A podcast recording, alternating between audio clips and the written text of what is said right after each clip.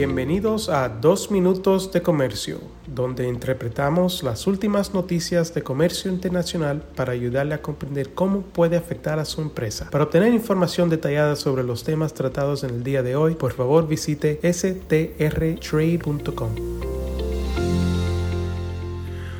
Hoy es viernes, el 23 de septiembre 2022, y yo soy el señor Ned Steiner con Sandler, Travis y Rosenberg.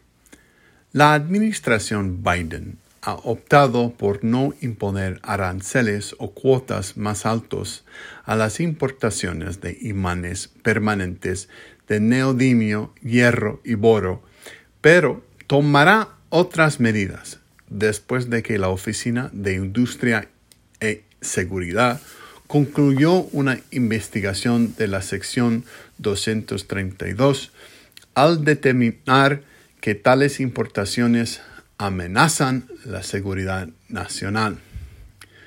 BIS afirma que los imanes NDFEB son los imanes permanentes más fuertes disponibles comercialmente y mejoran la eficiencia de las máquinas eléctricas. Se utilizan en cientos de productos que van desde auriculares hasta robots industriales, así como sistemas de defensa y aplicaciones de infraestructura crítica.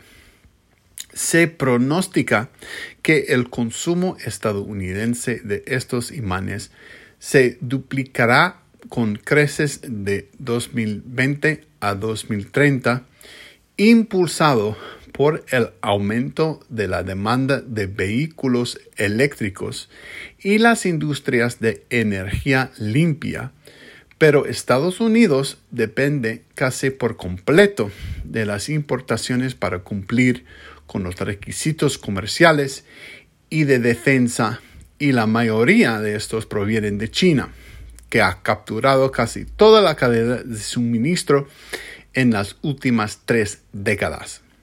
Como resultado, afirma BIS, la industria estadounidense enfrente barreras significativas para alcanzar sus objetivos de producción, incluidas las prácticas desleales chinas.